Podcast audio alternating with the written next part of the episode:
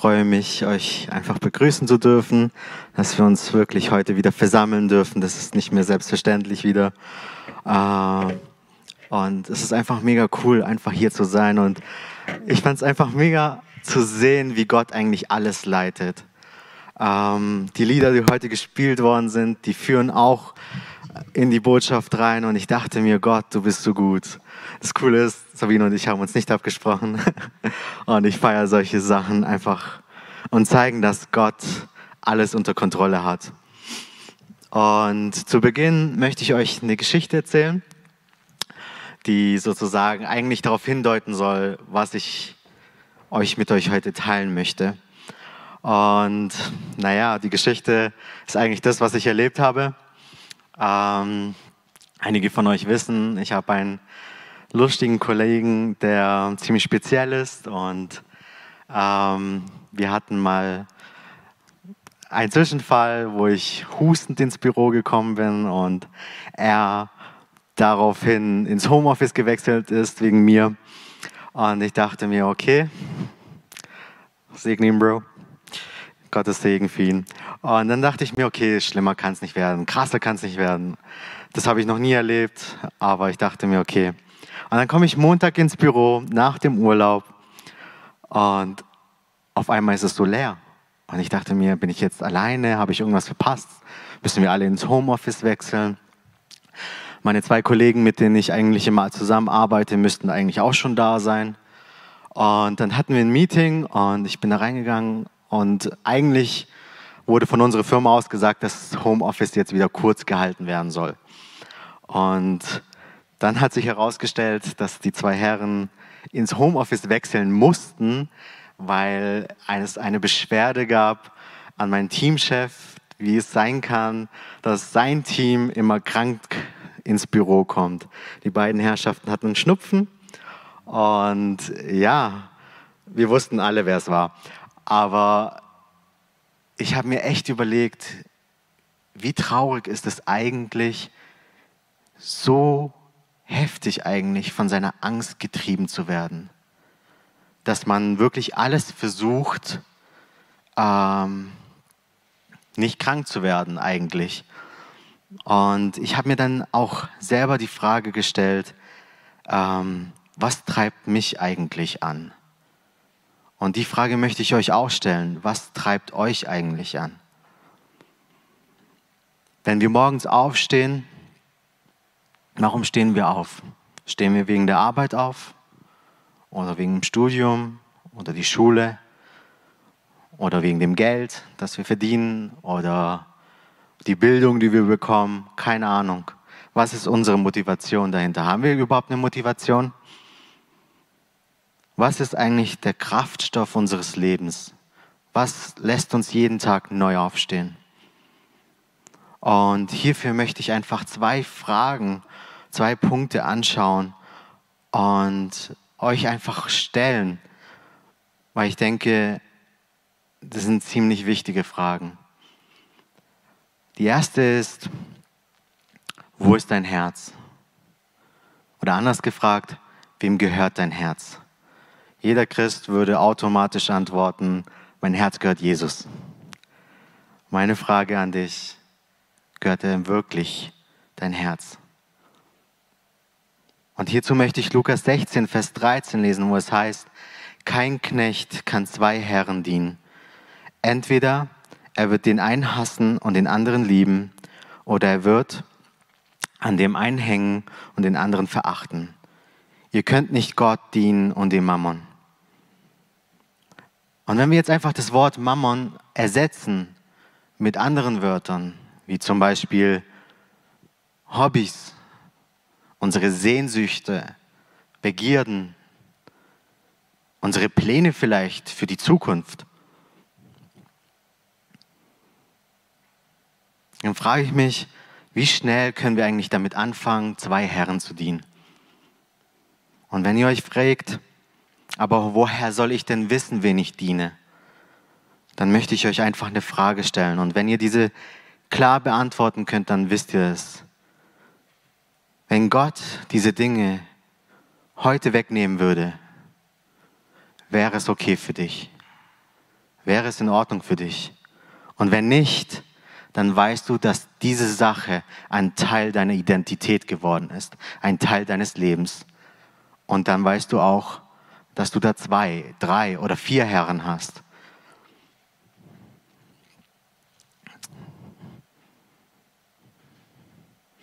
Und worauf, worauf will ich einfach anspielen? Und ist einfach unser Motto, wie ihr schon eigentlich kennt. Wir wiederholen es immer wieder.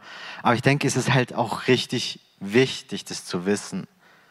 Ihr kennt es ja, Love God, Love People. Das ist unser Motto von der Jugend. Und hier möchte ich den ersten Teil mit uns anschauen. Love God. Gott lieben. Lieben wir Gott so, wie wir ihn zum ersten Mal geliebt haben? Was meine ich damit? Die erste Liebe zu Gott. Wenn man Gott zum ersten Mal selber kennengelernt hat, zum ersten Mal sein Leben ihm gegeben hat, dann fängt man an, wirklich für ihn zu brennen. So war es bei mir. Ich habe so krass für ihn gebrannt. Ich war so begeistert von Gott und ich dachte mir, wow, ich muss es jeden anderen erzählen, was ich, was, was für einen krassen Gott wir eigentlich haben und was ich erleben durfte. Und ich wollte, dass meine Freunde dasselbe erleben und genauso dafür brennen. Und ja, wenn ich jetzt zurückblicke, habe ich ja schon ein Stück weit dieses Feuer verloren. Und das meine ich, haben wir immer noch diese erste Liebe. Brennen wir noch für Gott.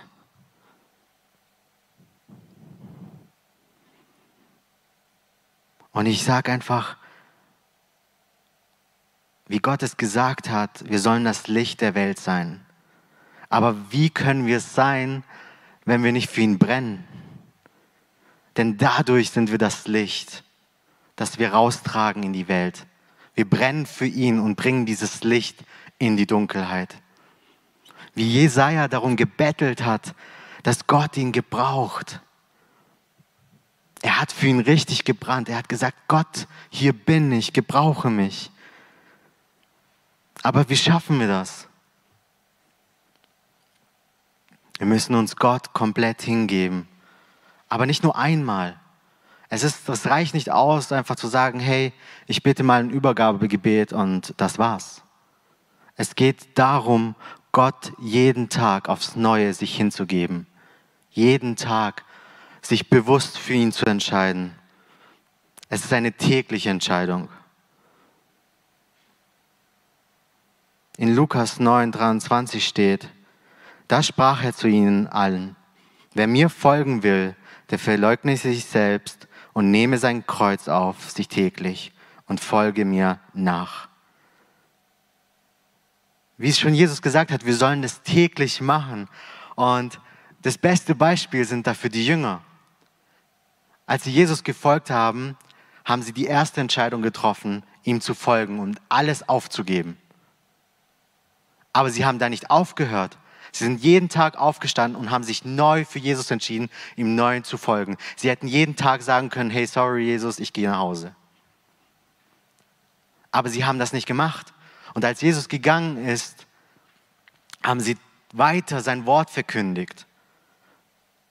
Sie haben sich als Apostel jeden Tag neu bewusst entschieden, sein Wort zu verkündigen. Jeden Tag aufs Neue obwohl sie wussten, was für Schwierigkeiten sie erleben werden.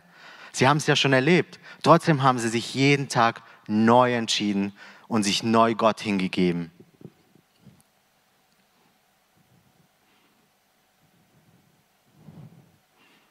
Wir müssen endlich aufhören, für uns selbst zu leben und anfangen, für Gott zu leben.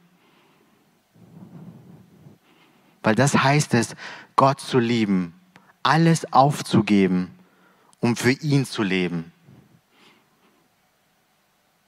Und was ich so krass finde, wir müssen auch verstehen, wer Gott eigentlich ist. Und ich fand es auch so krass, weil wir das auch im letzten Lied gesungen haben, dass er das ganze Universum hält. Ich habe ein Video angeschaut und da ging es um Gebet und der erste Satz von ihr war, wir müssen endlich begreifen, dass wir Gott den Schöpfer des Universums anbeten und gleichzeitig unser himmlischen Vater. Wie krass ist das denn? Wir können uns das Universum nicht mal vorstellen. Und wir können dem Schöpfer sagen, hey Vater,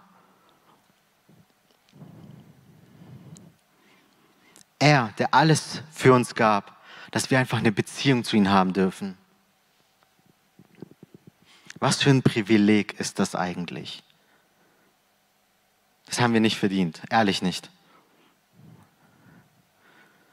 Und das meine ich, wenn wir verstehen, dass Gott der Schöpfer des Universums ist, der Schöpfer von allem und der bereit war, alles hinzugeben, dass wir wieder zurückkommen dürfen, seinen einzigen Sohn hergab, dass wir wieder zu ihm kommen dürfen, dann müssen wir anfangen, uns auch komplett ihm hinzugeben. Und ich bin echt begeistert. Ich weiß nicht, als ich das einfach darüber nachgedacht habe, zu verstehen, hey, der Schöpfer ist mein Vater. Wie genial ist das denn?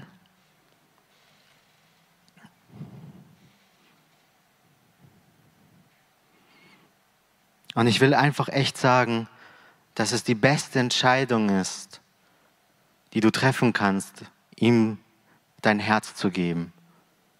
Zu sagen, hey, ich möchte nur dir dienen. Du sollst mein einziger Herr sein. Und dass er unser Leben bestimmt. Und dann kommen wir schon zur zweiten Frage. Was treibt dich an? Was treibt mich an? Was motiviert uns? Ist es der Geist Gottes, der Heilige Geist, oder sind wir es selbst? Vielleicht, dass wir unsere Ziele erreichen. Kann ja sein. Jeder von uns hat irgendwelche Ziele gesetzt, einmal vielleicht eine Familie zu gründen, Kinder zu bekommen, ähm, einen guten Job, ein Haus. Aber das sollte nicht Ziel Nummer eins sein. Oder versuchen wir selber Gott irgendwas beweisen zu wollen? Zu sagen, hey Gott, du, der mir alles geschenkt hat, ich muss mir beweisen, dass ich es verdiene, deine Gnade zu bekommen. Aber das braucht er nicht, das hat er nicht nötig. In 2. Korinther 5, Vers 14 und 15 steht, bei allem ist das, was uns antreibt, die Liebe von Jesus Christus. Wir sind nämlich überzeugt, wenn einer für alle gestorben ist, dann sind alle gestorben.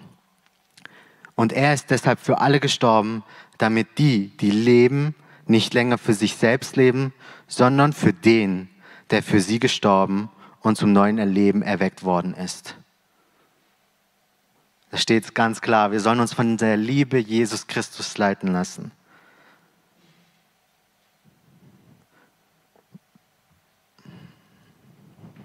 Ich finde, das, das das größte Geschenk, was wir haben können. Und wir müssen nichts beweisen. Jesus starb für uns einfach aus Gnade, dass wir zu ihm kommen dürfen, sein Geschenk annehmen. Gott hat es nicht nötig, dass wir versuchen, ihm was zu beweisen, wie viele Dienste wir in der Gemeinde machen. Es ist wichtig, dass wir Dienste in der Gemeinde machen, aber es ist wichtig, für wen wir es machen. Für uns selbst oder für Gott. Oder ob wir in den Gottesdienst gehen, um eine To-Do-Liste zu erfüllen oder sonntags in die Gemeinde zu kommen, weil wir Gott ehren wollen als Gemeinde, aber auch gleichzeitig unter der Woche ihn zu suchen. Wenn wir sonntags oder jetzt am Freitag nur kommen, weil wir irgendein Pflichtgefühl haben, dann lass es. Da will ich ehrlich zu dir sein. Lass es. Das bringt nichts. Das ist vielleicht fürs Feeling, das Gefühl. So ein bisschen sagen, hey Gott, guck mal, was ich alles für dich tue. Das braucht Gott nicht. Wir dürfen seine Gnade annehmen. Wir müssen unsere Sünden bekennen, Buße tun und dürfen durch ihn weiterleben. Wie schon gesagt, er ist für uns gestorben, aber jetzt gehört dieses Leben, wenn wir uns bereit erklären, ihm zu geben, nicht mehr uns. Und was bestimmt uns? Das ist unsere nächste Frage. Was bestimmt uns? Bestimmen uns die Süchte, die wir manchmal vielleicht haben? Süchte ist immer so ein schreckliches Wort, denken alle, aber es ist ziemlich einfach. Wir können abhängig von Medien sein, Social Media, Handys, Computer, Internet und so weiter. Drogen, egal in welcher Form, sexuellen Dingen, gefangen sein in dem. Und dann sagen wir, was soll ich jetzt machen? Dann sage ich dir, lass dich nicht von dem bestimmen. Ich kenne es auch und wir stehen manchmal dort und sagen, hey Gott, ich habe wieder versagt, es tut mir leid, ich versuche es nächstes Mal besser. Oder zu sagen, boah, ich hasse das, wenn ich es tue. Wenn ich mehr Zeit für andere Dinge als für Gott gebe, wenn ich irgendwann mal wieder einen Fehler mache und sage zu Gott, hey Gott, aber nächstes Mal werde ich es hinkriegen. Wir müssen es nicht sagen. Wir müssen nicht anfangen, aus eigener Kraft es zu schaffen. Wir schaffen das nicht. Wir müssen endlich sagen, hey Gott, ich liebe dich mehr als jede Sünde. Ich liebe dich mehr als jede Sache, meine Hobbys oder meine Verlangen. Ich liebe dich mehr. Und das ist der entscheidende Zeit, der, der, der Punkt, den wir anfangen müssen zu lernen.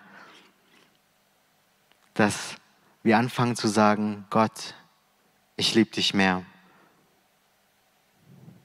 als die Sünde, als vielleicht Menschen.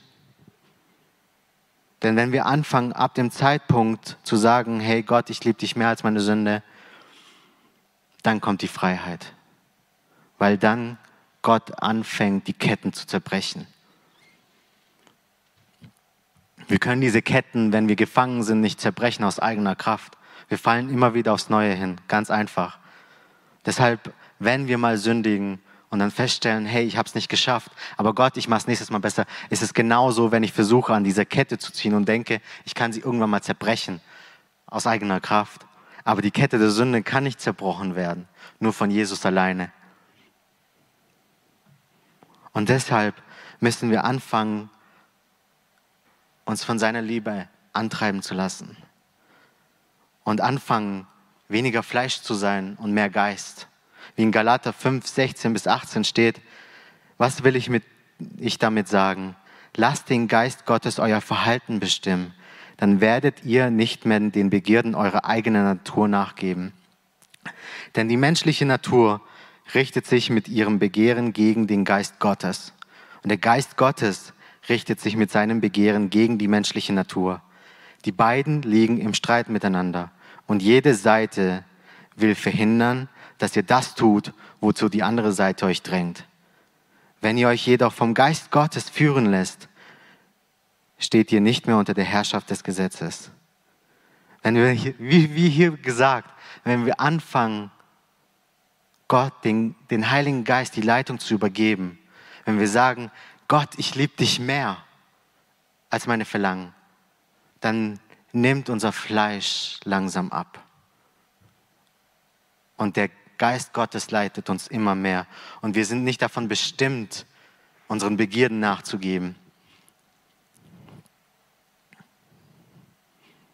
Und deshalb ist es auch wichtig, wenn wir Gottes Liebe als Antrieb nehmen, dann fangen wir genau den nächsten Motto-Teil zu leben.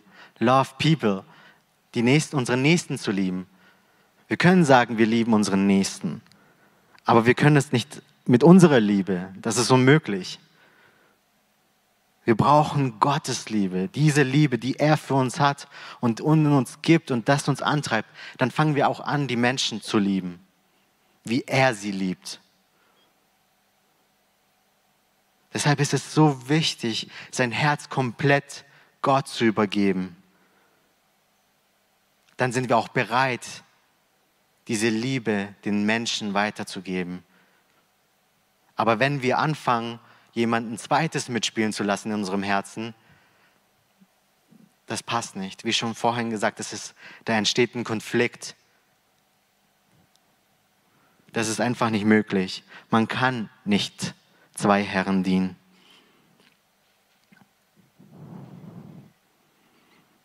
Und sie werden es erkennen, die Leute werden es erkennen. Weil wenn wir diese Liebe in die Welt tragen, erkennen sie, hey, das ist nicht von hier. Das, das ist diese Liebe, die, ich, die habe ich noch nie kennengelernt, noch nie gesehen. Was ist das? Das will ich auch haben. Das ist eine echte Liebe, eine bedingungslose Liebe, die wir selber erleben durften und endlich weitergeben dürfen an die anderen Leute. Das war auch der Plan von Jesus, den Missionsbefehl, dass wir zu Jünger machen. Aber wie können wir zu Jünger machen, wenn wir noch nicht mal Jünger sind? Wir müssen bereit sein, uns komplett ihm hinzugeben. Weil wenn wir anfangen, uns komplett Jesus zu übergeben, dann sind wir auch bereit, alles für ihn hinzugeben, auch unser eigenes Leben. Das bedeutet, dann sind wir bereit, wie die Aposteln rauszugehen und zu sagen, hey, Jesus liebt dich und er ist für dich gestorben. Und die Welt wird dich hassen. Das steht ganz klar in der Bibel. Das hat Jesus gesagt, die Welt wird dich verachten. Aber die Welt wird sehen, dass du anders bist. Weil auch in Johannes 15, Vers 12 bis 13 steht, liebt einander, wie ich euch geliebt habe. Das ist mein Gebot. Niemand liebt seine Freunde mehr als der, der sein Leben für sie hingibt. Das, was Jesus für uns getan hat, das erwartet er von uns eigentlich auch. Dass wir bereit sind, unser Leben aufzugeben für ihn. Das heißt nicht, dass jetzt jeder in die Mission gehen soll, so, so jetzt, ich packe meine Koffer, gehe nach Afrika, Asien, Amerika, sondern es geht darum, im Alltag Gott weiterzugeben. Wie ihr schon kennt, im Büro, in den Vorlesungssälen, in den Klassenräumen, bei euren Freunden, egal wo.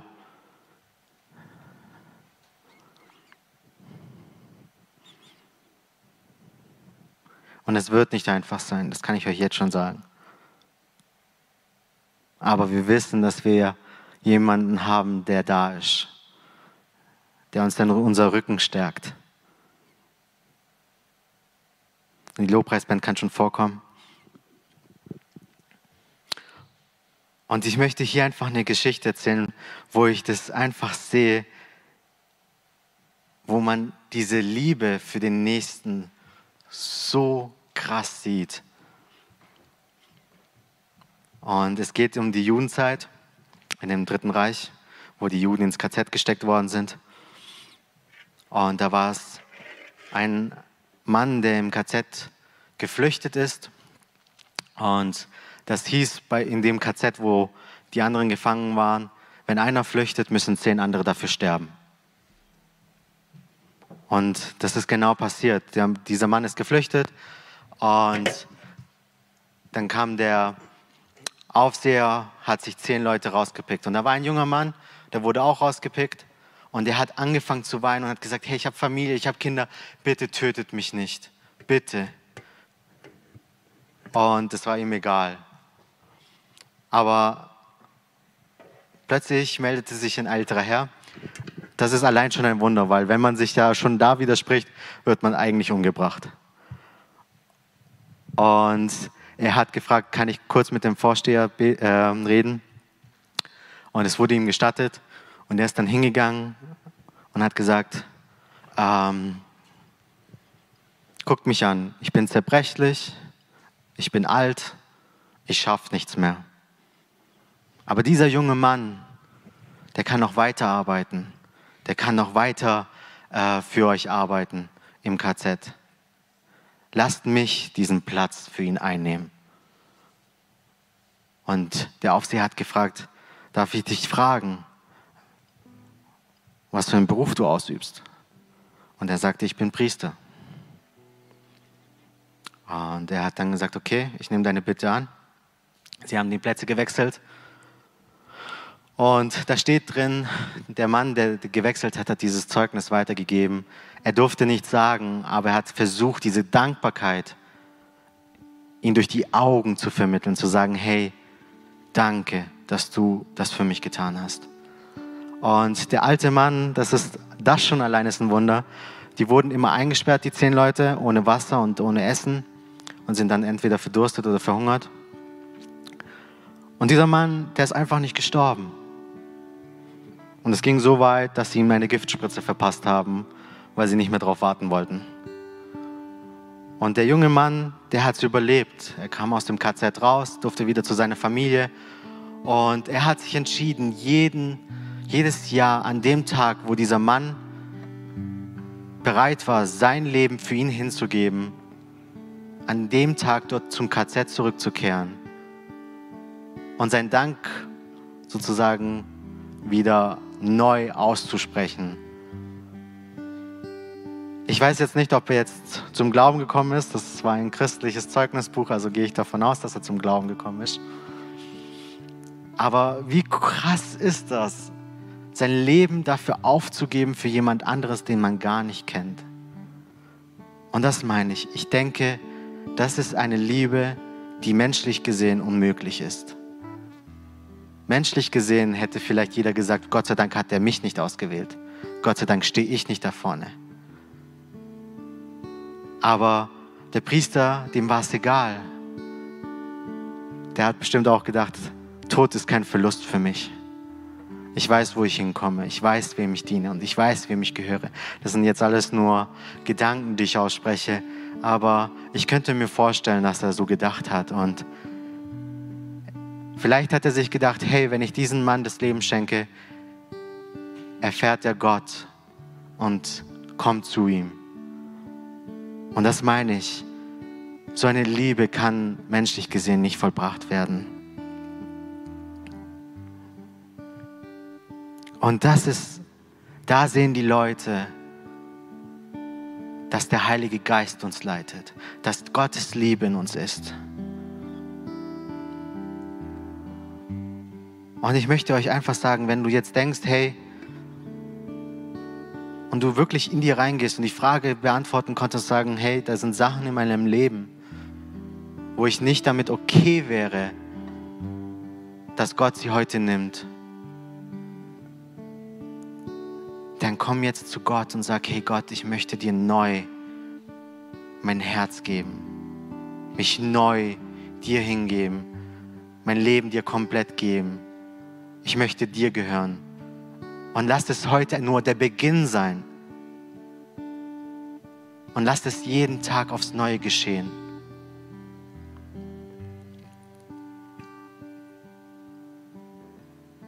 Und wenn ihr denkt so, ja, aber ich habe mein Leben Gott gegeben und ich habe solche Schwierigkeiten, äh, mich von Gott treiben zu lassen, von ihm antreiben zu lassen, dass er mein, meine leitende Figur ist, dann sage ich dir, dann geh einfach in dich und sag Gott, hey, was ist noch in meinem Leben, das mich daran hindert, die komplette Kontrolle meines Lebens dir hinzugeben?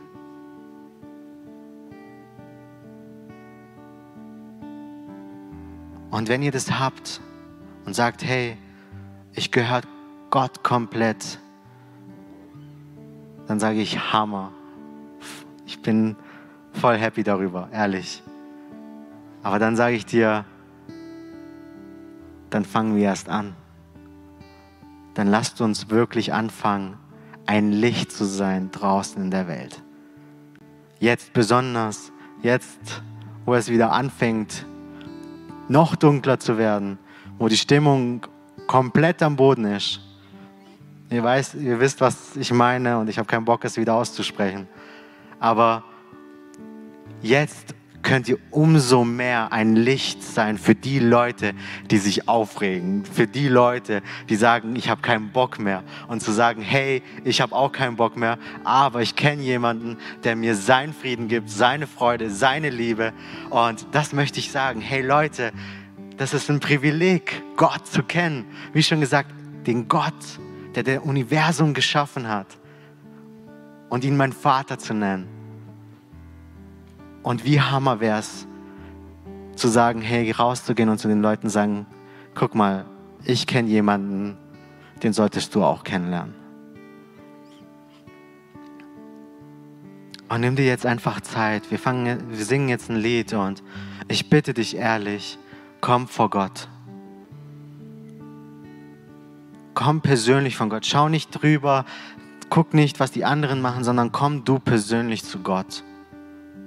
Und sag Gott, hey, ich möchte dir mein Herz schenken. Oder Gott, zeig mir, was mich noch darin hindert, mich komplett dir hinzugeben. Oder zu sagen, Gott, gebrauche mich. Und lasst uns jetzt echt wirklich ins Gebet gehen und Gott suchen, dem Schöpfer des Universums, unser Vater, Erlöser und Retter. Das ist einfach nur ein Privileg und wir sollten dieses Privileg echt genießen und nutzen. Ich denke nicht, dass Gott zufällig euch hierher geschickt hat. Deshalb nehmt diese Gelegenheit wahr und nutzt sie.